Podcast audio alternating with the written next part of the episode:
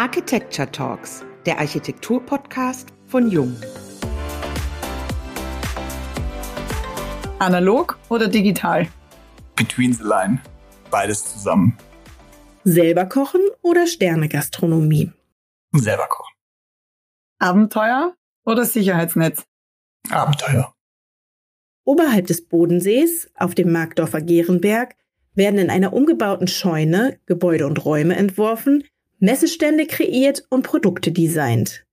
Hier sitzt das Atelier 522, das für sich die Begriffe Luftschlösser malen, Seifenblasen pusten und ganz viele Geschichten erzählen in Anspruch nimmt, damit sich Räume auch in Welten verwandeln. Dafür nehmen sie unterschiedliche Perspektiven und Blickwinkel ein, inszenieren das Sichtbare und das Unsichtbare und wecken Erinnerungen.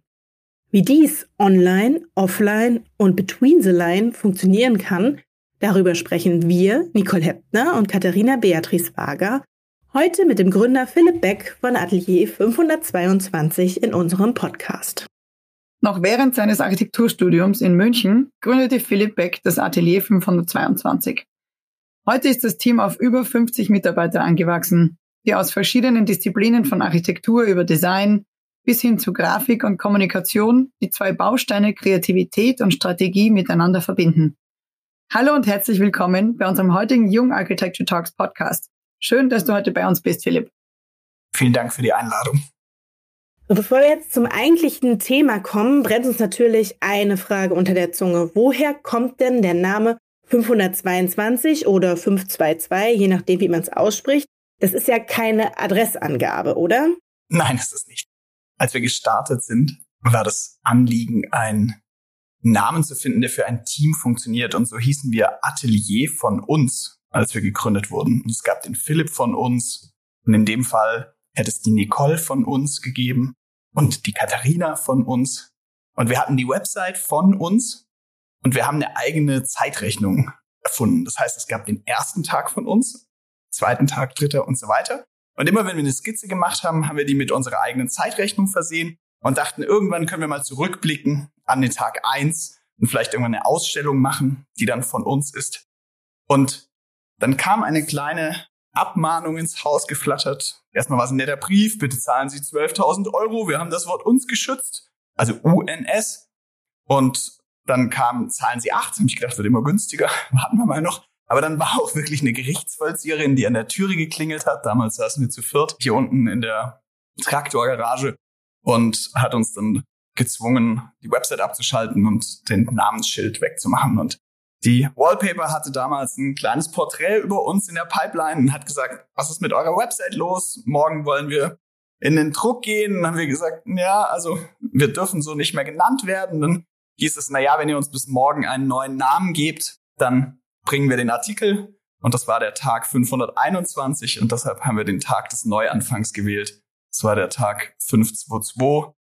Wir mussten dann auch wirklich unseren Namen aufgeben. Also uns ist nicht schützenswert, aber es dauert eineinhalb Jahre, sowas nachzuweisen. Und das wusste die gegnerische Kanzlei recht gut. Die waren da Profis drin, wir nicht. Aber so haben wir dazugelernt, war teuer, aber war auch sinnvoll. Heute weiß man, wir heißen Atelier 522. Hätte ich euch jetzt immer gesagt, das ist von uns und das ist von uns, hättet ihr am Ende gefragt, und wie heißt ihr jetzt? Dann hätte ich gesagt, ja, von uns. Der Name war intern super, aber nach außen hat er nur bedingt funktioniert. In unserem Vorgespräch hast du einen ganz schönen Satz gesagt, nämlich, dass dir die Grenzüberschreitung Freude macht. Wir kommen jetzt gleich zu zwei aktuellen Projekten von dir, aber wir nutzen diesen Ausspruch einfach mal, einen kleinen Einblick in das zu bekommen, was du tust.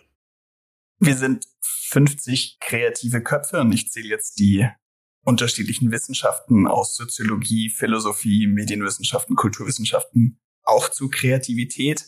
Was uns besonders macht, ist, dass wir Aufgaben von Anfang an nicht in einer Disziplin alleine denken.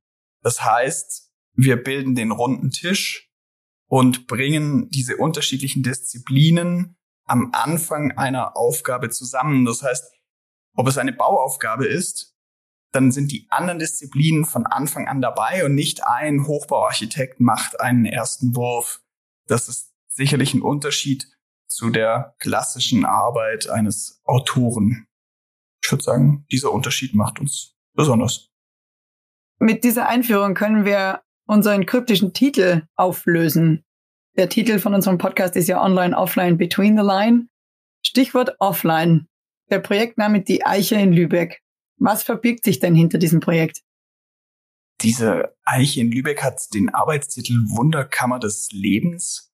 Es ist ein Friedhof in Lübeck in der Trave, das heißt innerhalb des Altstadtkerns von Lübeck, innerhalb eines Gebäudes, dem alten Speicher der Familie Mann, die Eiche.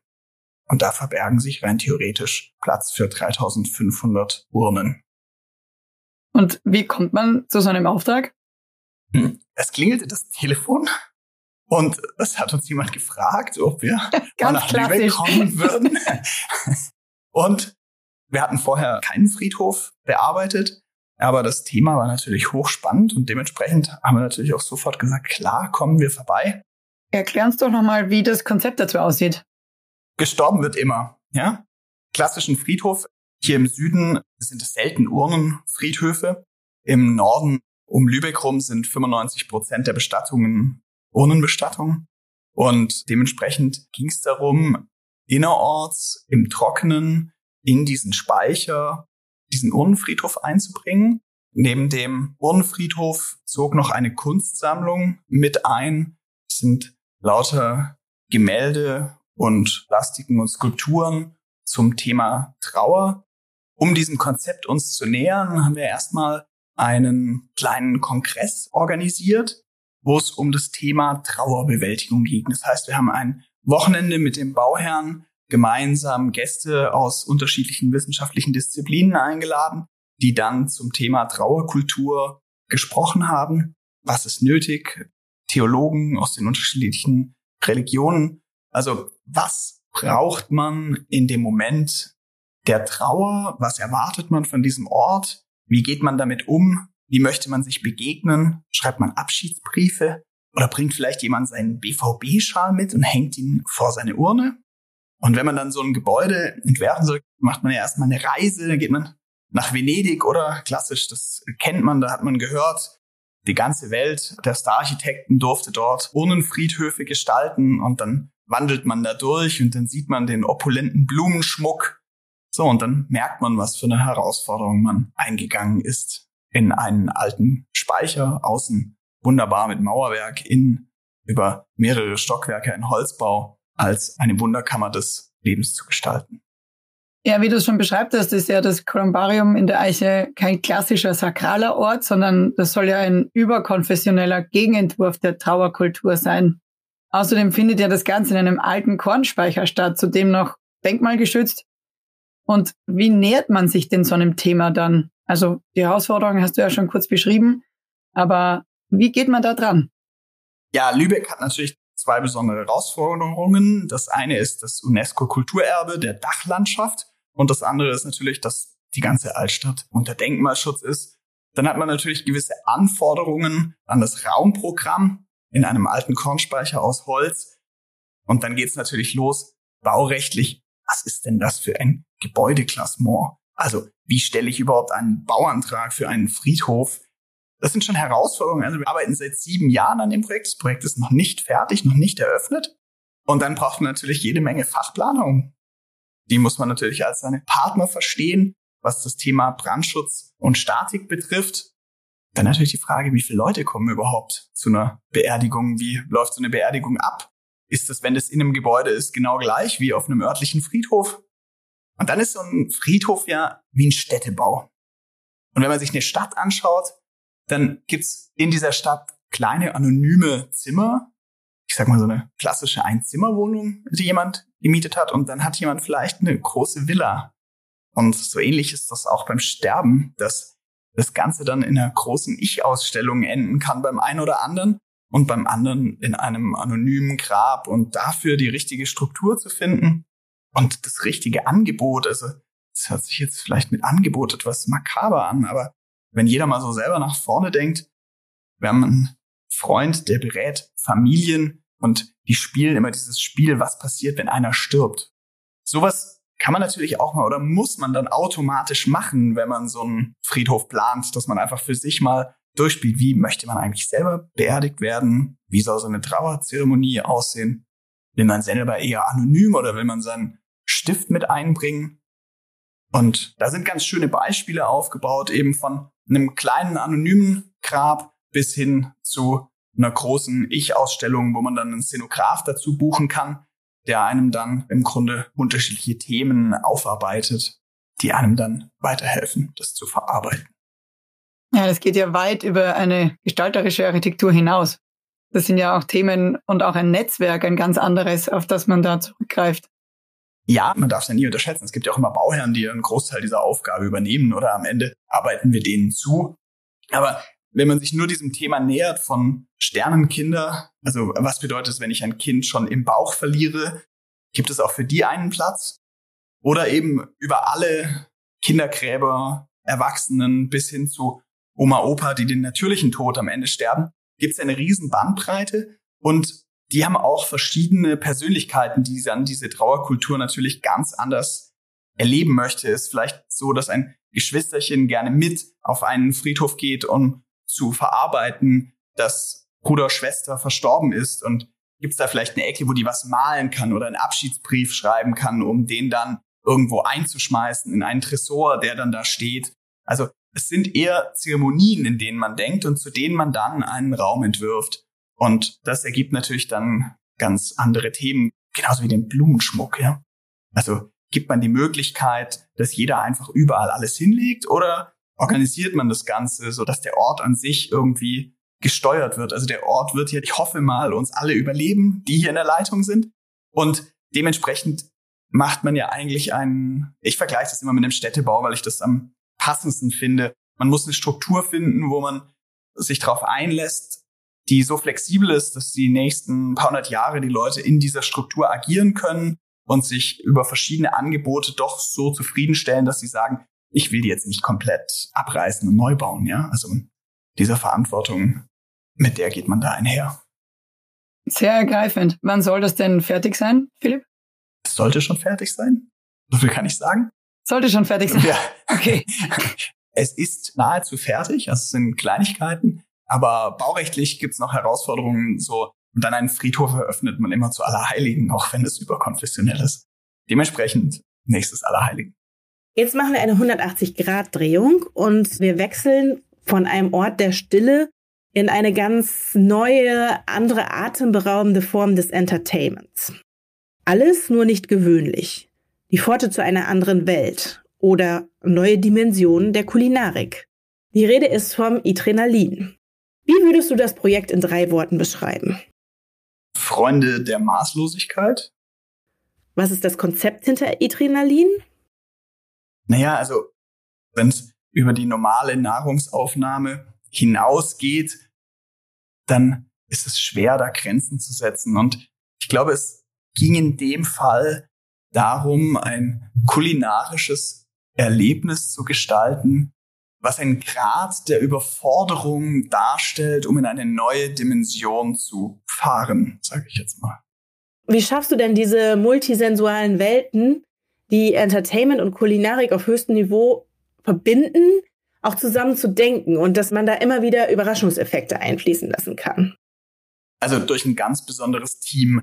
Es gibt zwei Vordenker dieses Adrenalins, das ist der Thomas Mack und der Oliver Alther. Der eine kommt aus der Kulinarik und der andere aus einem Freizeitpark. Unser Part ist dort die Artdirektion. Die multisensuelle Welt, die haben wir natürlich immer. Also egal an welchen Ort wir gehen, gibt's diese multisensuelle Welt. Nur der eine Raum berührt einen und der andere nicht. Da ist es egal, ob ich einen Friedhof mache oder ein Restaurant. Am Ende geht es darum, dass ich mir überlege, was passiert, wenn ich von außen auf ein Gebäude zulaufe, wie ist der Glanz auf den Wänden, wie ist Licht und Schatten, ist der Boden weich oder hart, riecht es, wenn ich regne oder wenn es trocken ist, in irgendeiner Art vor diesem Gebäude. Und diese Gedanken, die kann ich mir bei jedem Objekt machen, egal was es ist.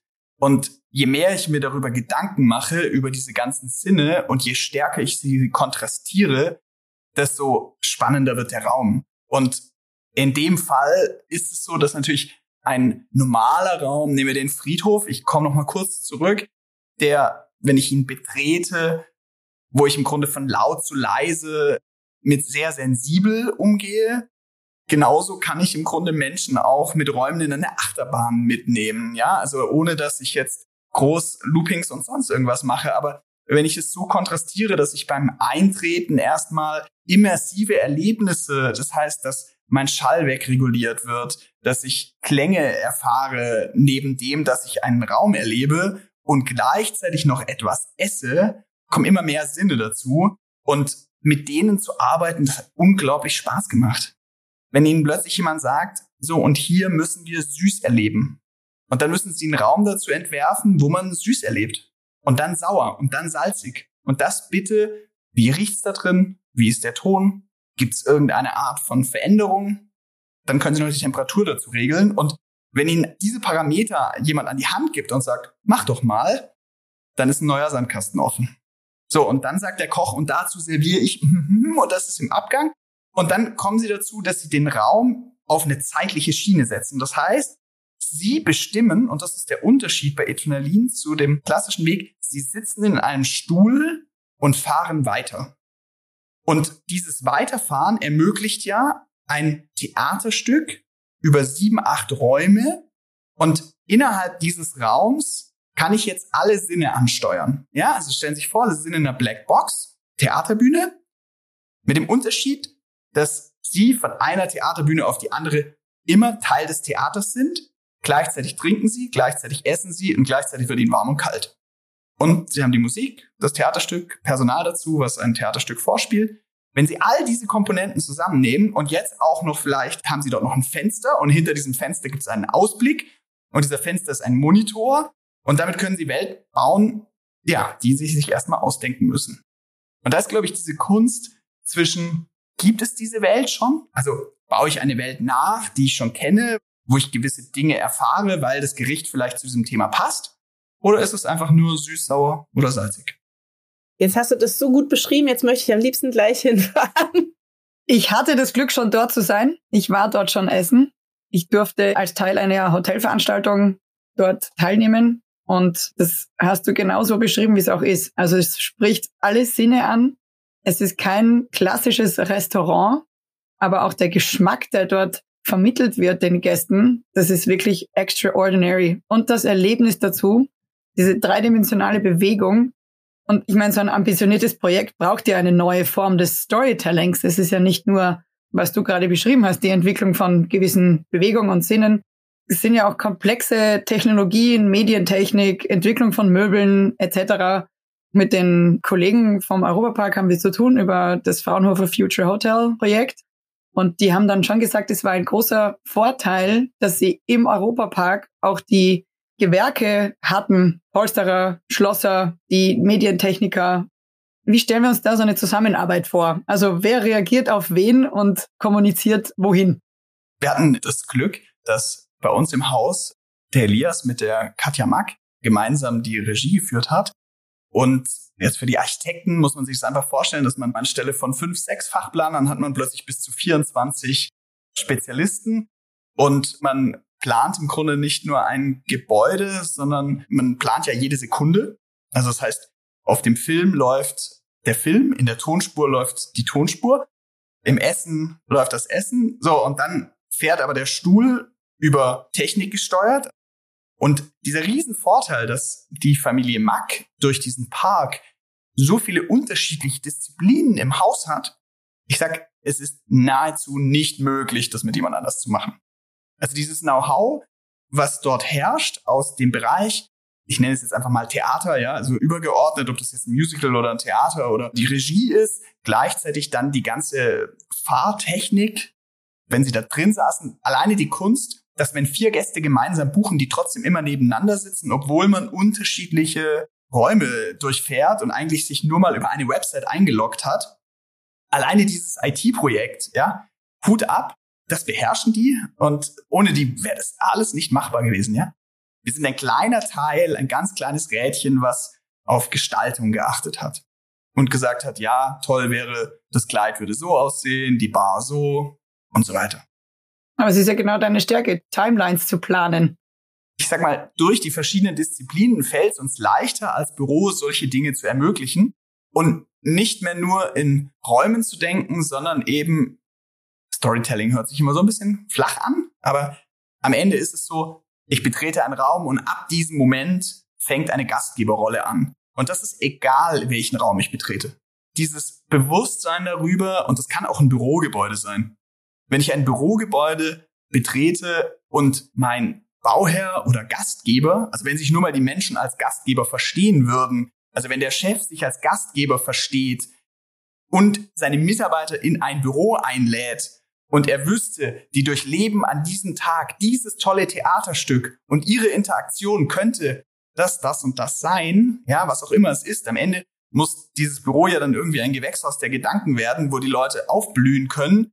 Wenn nur jeder diesen Input als Architekt aufnehmen würde und sagen würde, ja, ich plane hier ein Raster und eine Struktur und in der können Menschen, ist mir egal was machen, kann man auch sagen, ja, ist eine Industriehalle, ich erstelle eine Hülle, in der kann jeder machen, was er will und die ist multifunktional, ist auch in Ordnung, ja.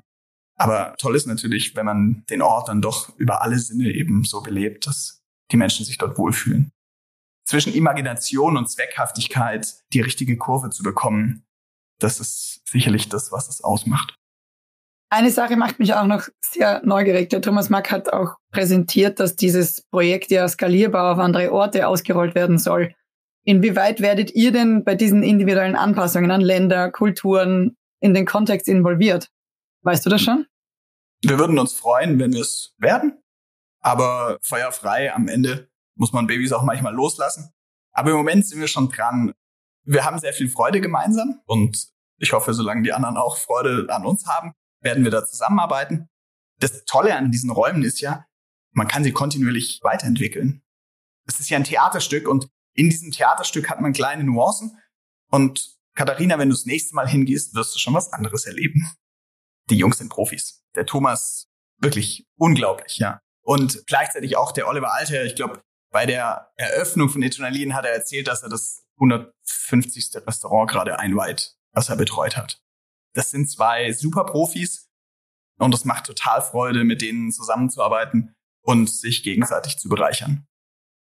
Zum Abschluss eines jeden Podcasts stellen wir eine ganz persönliche Frage und hier drehen wir jetzt einfach mal den Spieß um. Auf deiner Website habe ich die Frage gefunden, wie sieht die Welt aus, in der Sie leben wollen? Die stellt ihr wahrscheinlich euren Kunden. Aber was ist denn deine Version hierzu? Das ist eher eine gewisse Selbstkritik.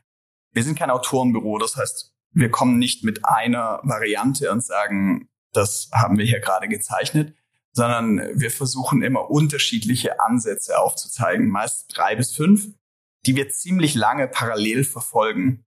Und in dieser Variante ist immer eine dabei, die nachhaltig ist. Und jetzt nachhaltig ist immer so ein abgetroschenes Thema, aber es ist unglaublich schwierig in unserem Beruf, dem Wissen darum, wie es um diese Welt steht, gerecht zu werden. Und da sich immer wieder selbst zu hinterfragen, das macht das Leben nicht unbedingt leichter, aber diese Frage ist dazu da, dass wir das immer wieder tun und einen Schritt zurückgehen. Und das ist natürlich bei solchen Projekten, die wir machen. Und die Anfragen werden immer verrückter. Also zwischen Friedhof und Adrenalin, da muss man sich dann schon fragen, ja. Ja, jetzt habt ihr auch den Ruf. Also jetzt kommen auch alle Anfragen zu euch. Mal schauen. Wenn du nicht Architektur studiert hättest, was wäre denn der Plan B gewesen? Ich habe, bevor ich Architektur studiert habe, mal zwei Semester Psychologie studiert. Das hat mir schon auch sehr viel Spaß gemacht, mich dem Thema da zu nähern.